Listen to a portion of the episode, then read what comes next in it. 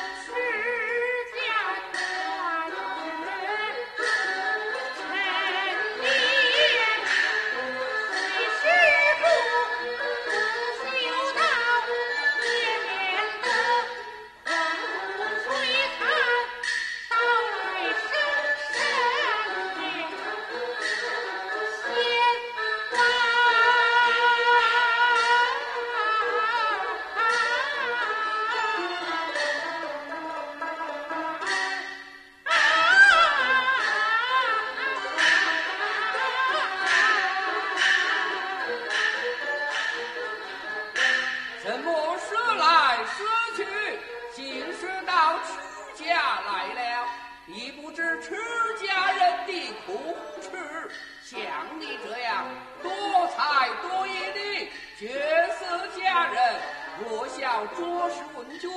还愁无有封秋皇帝，司马相如。